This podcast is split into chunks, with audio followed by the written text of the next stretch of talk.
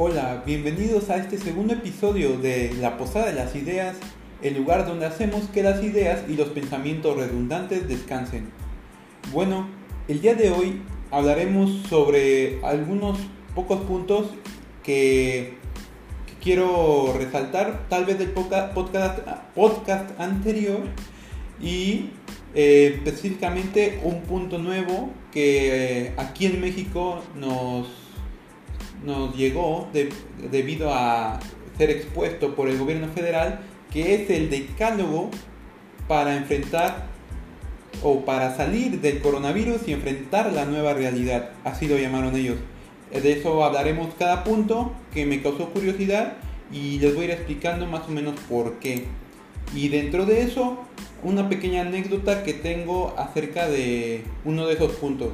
Así que, atención, vamos a comenzar.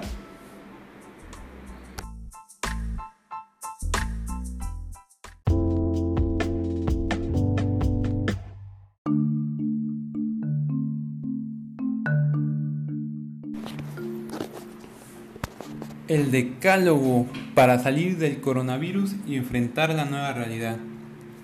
Este escrito o estas reglas salieron el sábado o fueron anunciadas por el presidente de México el sábado 13 de junio de 2020. La verdad no he visto el video, simplemente me salió en Twitter con tonos de burla, ataques sobre que es una ridiculez con lo que vamos a enfrentar y salir a la nueva realidad por este coronavirus. Pero vamos a empezar un poquito pues definiendo qué es un decálogo.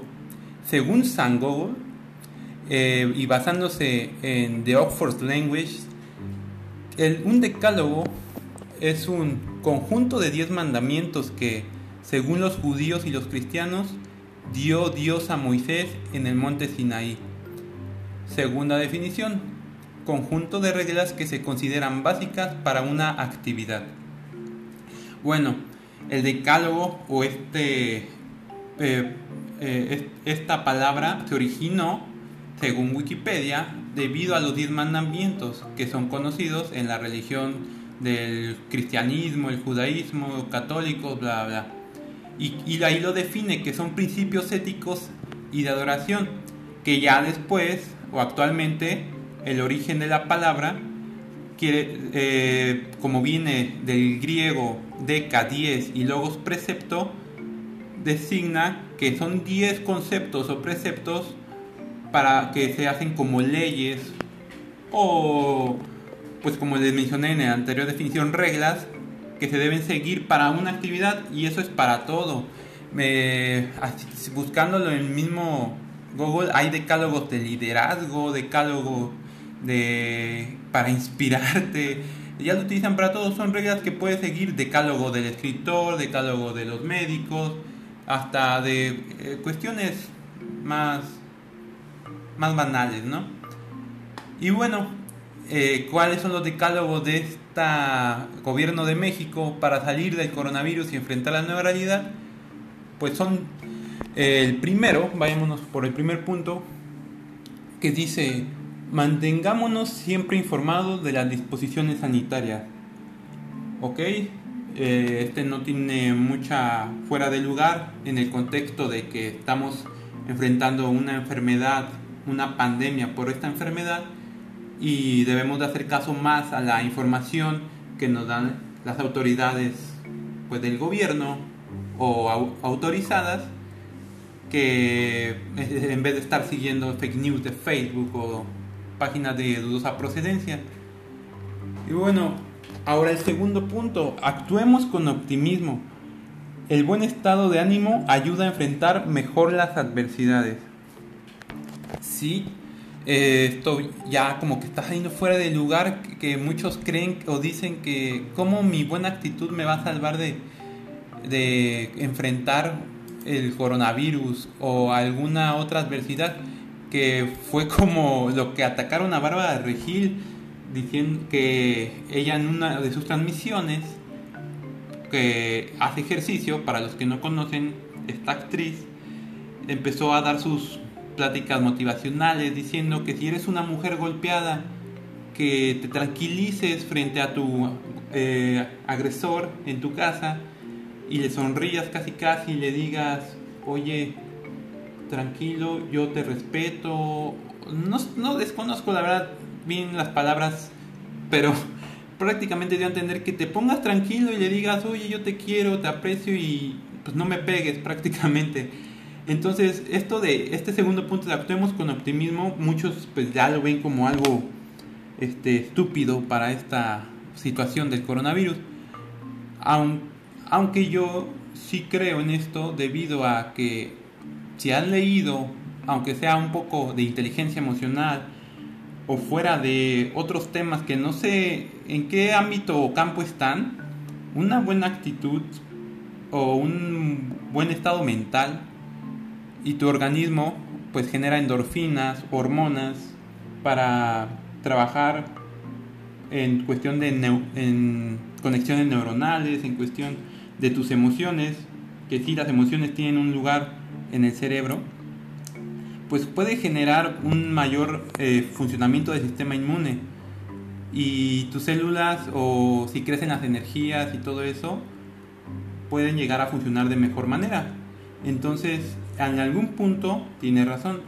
La verdad, tendríamos que meternos a investigar muchísimo más y ampliarnos en este tema, que abarcaría todo un podcast o un episodio, que lo dejaremos para después tal vez. Y bueno, tercer punto, demos la espalda al egoísmo y al individualismo y seamos solidarios y humanos. Bueno, este punto, como tal, ¿cómo te podría proteger siendo alguien solidario para el coronavirus, no? Pues que alguien te pida limosna en la calle y te lo ofrezcas, quizás eso ayude a que se quede en su casa y ya no salga y al final tú te beneficias porque no va a contagiar o no va a generar un mayor foco de infección en tu comunidad. Mm, puede ser eh, si te vas muy a fondo, pero eh, la verdad este sí no creo que tenga nada que ver o que ayude respecto a esta, esta para lo que está hecho según este decálogo. Cuarto punto, no nos dejemos envolver por lo material, alejémonos del consumismo. Eh, este, pues, si lo analizas y dejas de ir a la, a la mall, al centro comercial, a comprar algo que solamente es por tu gusto banal, de aparentar algo, o que es ropa, pero que tiene ropa que no está vieja, no está rota, eh, si evitas ir, pues vas a evitar contagiarte o infectarte de este virus, ¿no? Ahí sí tiene, o si lo, o si estoy analizándolo así, eh, ¿qué más podríamos pensar? Si te alejas del consumismo, eh, solamente eso, vas a evitar salir a la calle por cosas innecesarias. Solo sal a la calle por comprar tu comida y alimentos que vas a utilizar. Quinto punto. Recordemos que ante el peligro de contagio y de la enfermedad, la mejor medicina es la prevención como todo, la salud se tiene que definir así. No, la, la medicina no es para curar enfermedades. Bueno, sí es, pero no debería ser su primer objetivo, sino prevenirla. Y tú, persona que eh, o que no estás relacionada, no trabajas en el sector salud, te, a veces nos, nos, se nos olvida que tenemos que nosotros cuidarnos para prevenir las enfermedades, no solo esperar a que ya me dé y voy a ir al doctor, sino darte un check-in, una revisión anual con laboratorios de sangre, con todo. Y, y más que nada alimentarte bien y hacer ejercicio, que eso viene más adelante. Defendamos el derecho a gozar, es el sexto punto, del cielo, del derecho a gozar del cielo, del sol, del aire, del aire puro, de la flora y la fauna y de toda la naturaleza. Este no lo entiendo, la verdad no entiendo cómo es que cuál cuál es el chiste de este punto. Defendamos el derecho a gozar el cielo, del sol, del aire puro, la flora y la fauna y de toda la naturaleza. O sea, prácticamente que te metas a Greenpeace o o que tú inicies tus acciones para proteger el medio ambiente, que al final es donde vamos a vivir y que ahí es un punto importante. Eh, no no eh, abusar de los recursos naturales o de los y ahí incluye animales para alimentarnos o hacer uso de ellos y es un algo que leí o estuve o que tuve la fortuna de, de encontrar en internet en esta pandemia fue la opinión de Jane Goodall que es una por lo poco que conocía ya la había visto en algunos otros videos es como una eh, activista conservacionista que es más conocida, ah, que es más conocida por su trabajo con primates, con chimpancés, y que pues prácticamente es, es como una mensajera de la paz en cuestión de la naturaleza. Y ella dijo que ya estamos en esta, esta pandemia nos demuestra que estamos en un punto de no retorno que ya hemos visto muchos puntos de no retorno por muchas acciones de nosotros, sobre el uso de nuestros recursos naturales, y aquí ella específicamente hablando de los animales, debido a que ya, cómo es que utilizamos a los animales para alimentarnos en un exceso pero y usando, bien, sabiendo que sabiendo bien que el coronavirus o este esta cepa del coronavirus el COVID-19 se originó por alimentarte de un, de un chino, en, de un murciélago. Que, pues, que a quién se le ocurre pues, estar comiendo murciélagos solo en China. Que como tal, hay todos los animales que consumimos son por una cosa, porque se aprovechan, porque alimentan a más personas. Un, murciélago solo alimenta a una persona, por eso no es como algo común que se coma en todo el mundo. Y ellos, ¿por qué lo hacen? Desconozco las causas específicas. Tal vez van a decir que tiene acciones afrodisíacas o yo qué sé. Pero sabrá rico para que se te antoje un día en la mañana y digas, uy, hoy tengo ganas de mi caldito de murciélago.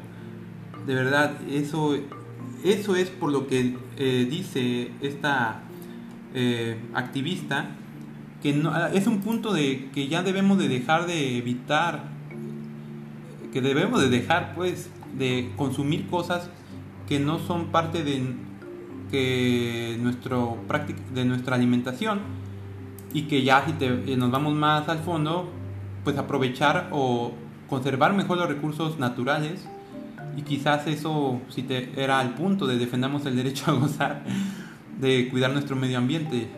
Bueno, ya, quién sabe, la verdad no lo entendí. Ahorita lo analicé rápidamente. Alimentémonos bien, el séptimo punto. Ya lo que les decía, Optemos por lo natural, lo fresco y nutritivo, eso dice este punto. Evitar alimentos conservados, obviamente, conservados de lata. Eh, y todo eso para tener un cuerpo nutrido, no solamente alimentarnos por llenarnos, tener el estómago lleno, sino algo que te nutra, que tenga vitaminas, minerales, carbohidratos necesarios y que funcione, haga que funcione mejor tu organismo, tus intestinos, tu estómago, tu hígado, tu páncreas. Como tal no es como es por eso hay que ir al nutriólogo que muchos tenemos un punto de vista muy malo de los nutriólogos o de la alimentación. El nutriólogo no te va a dar una no te tiene que dar una dieta para que adelgaces en un mes el nutriólogo te tiene que enseñar a comer para o, o llevarte al camino al buen comer que seguramente lo perdiste desde tu infancia por por malos hábitos alimenticios de tu familia que también desconocían. Pero te tiene que llevar al camino del buen comer y dentro de eso, obviamente vas a bajar de peso porque ellos van a analizar, pues, te tienen que hacer una historia clínica sobre tus actividades, saber qué, cuánto carbohidratos o calorías necesitas para realizar todas tus actividades. Y al final vas a bajar de peso sí o sí por la alimentación que te puedan dar y que tú vas a aprender y que vas a dejar de ir al nutriólogo en tres meses, yo que sé, seis meses, ya que vean que estás en un peso ideal y que tal vez ya te acostumbraste a comer bien. Bueno, ese es mi punto de vista, como debes verse un nutriólogo.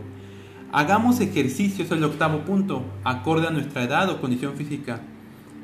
La verdad, el ejercicio es algo súper importante que siendo pues idealista, si no puedes comer bien porque no tienes tiempo para comprar o comer o a realizarte tu comida, solamente con realizar ejercicio puedes generar una vida un poco sana o mejor de la que ya tienes. De hacer algo, empezar una acción, ya es un gran camino.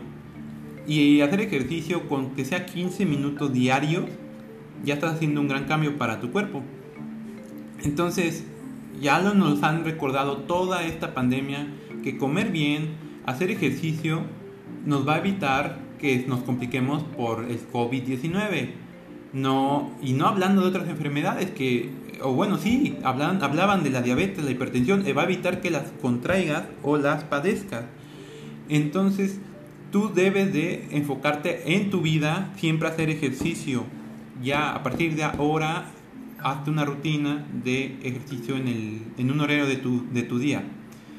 Eso, si hay un, podría explayarme y que tal vez lo haga en algún, en algún capítulo de mi opinión sobre el ejercicio y qué deporte para mí es el mejor. Vámonos con el noveno punto. Eliminemos las actitudes racistas, clasistas, sexistas y discriminatorias en general.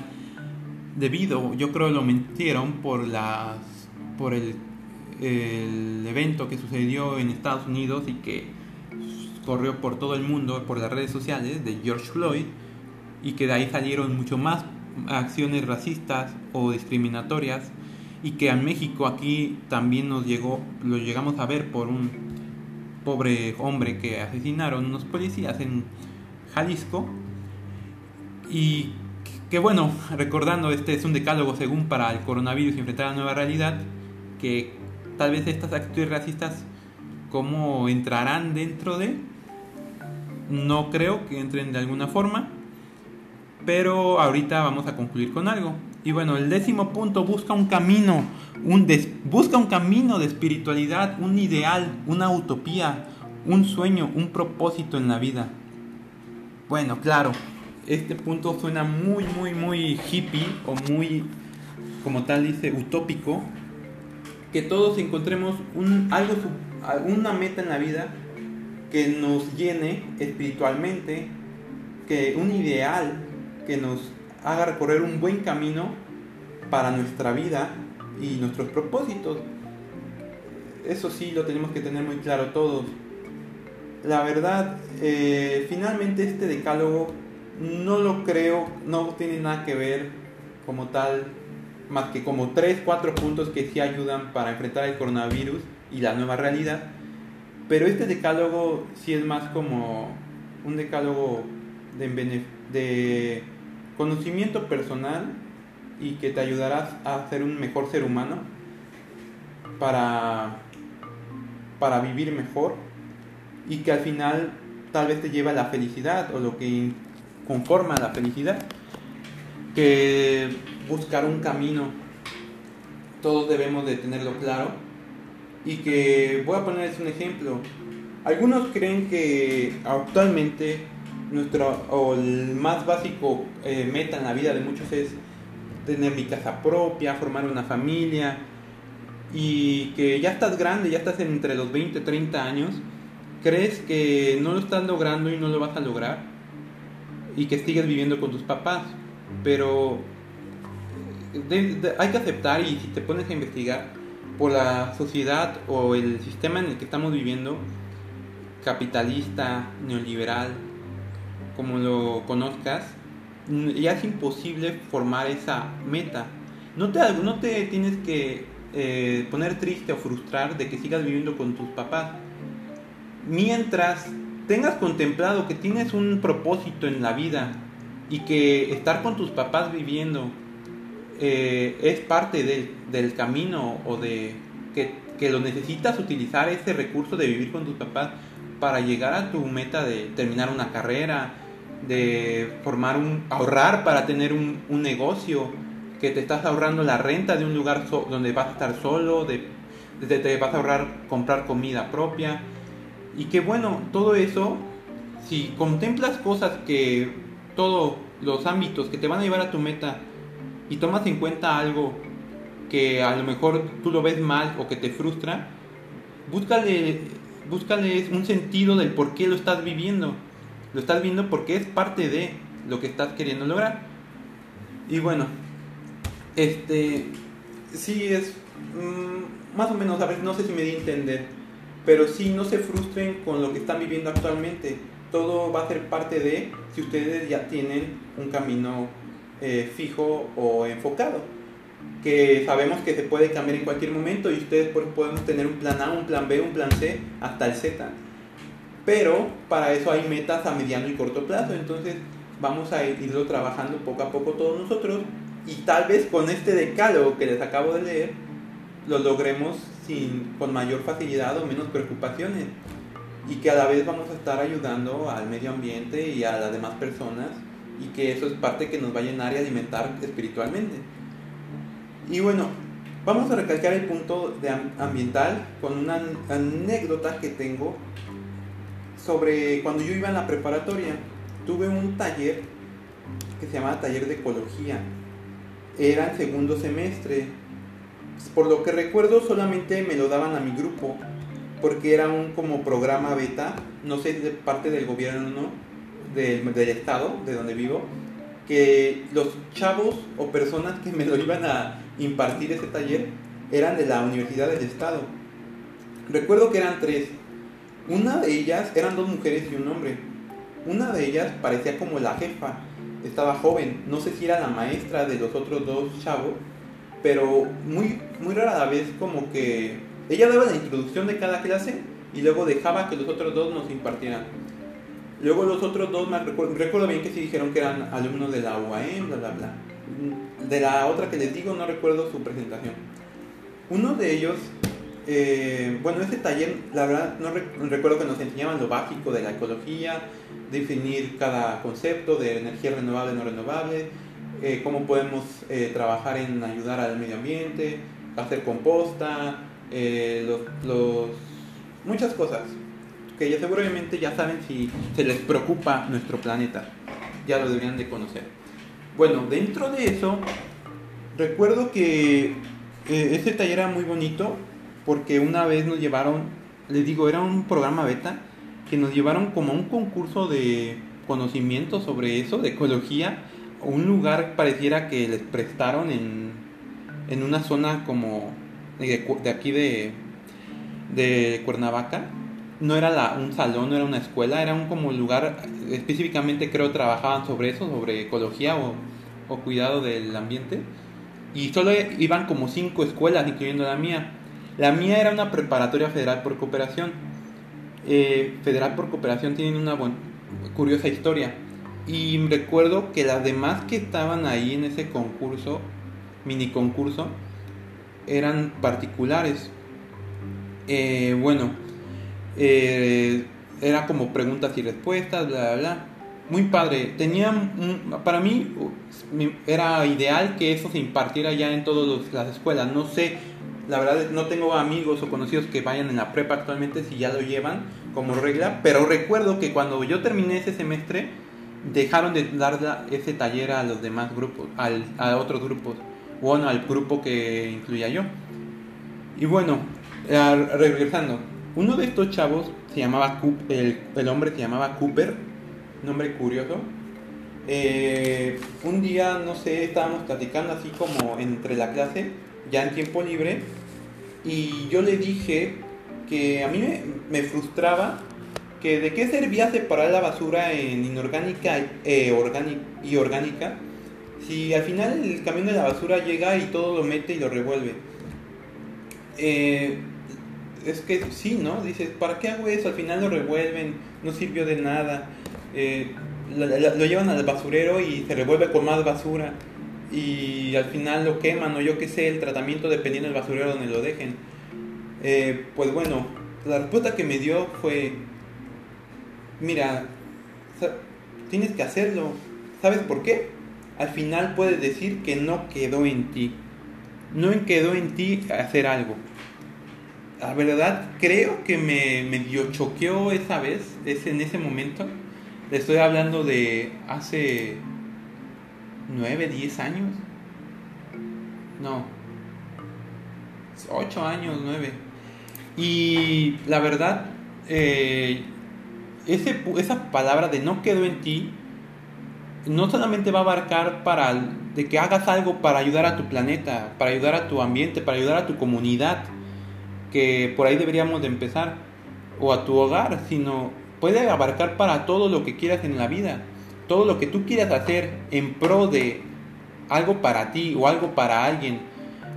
Que te dieron ganas de mandarle buenos días a un amigo, mandarle un saludo a alguien, regalarle algo a una persona, al final eso te nació por algo. Si te nació, hazlo. Y puedes decir, no quedó en mí, no quedó en mí.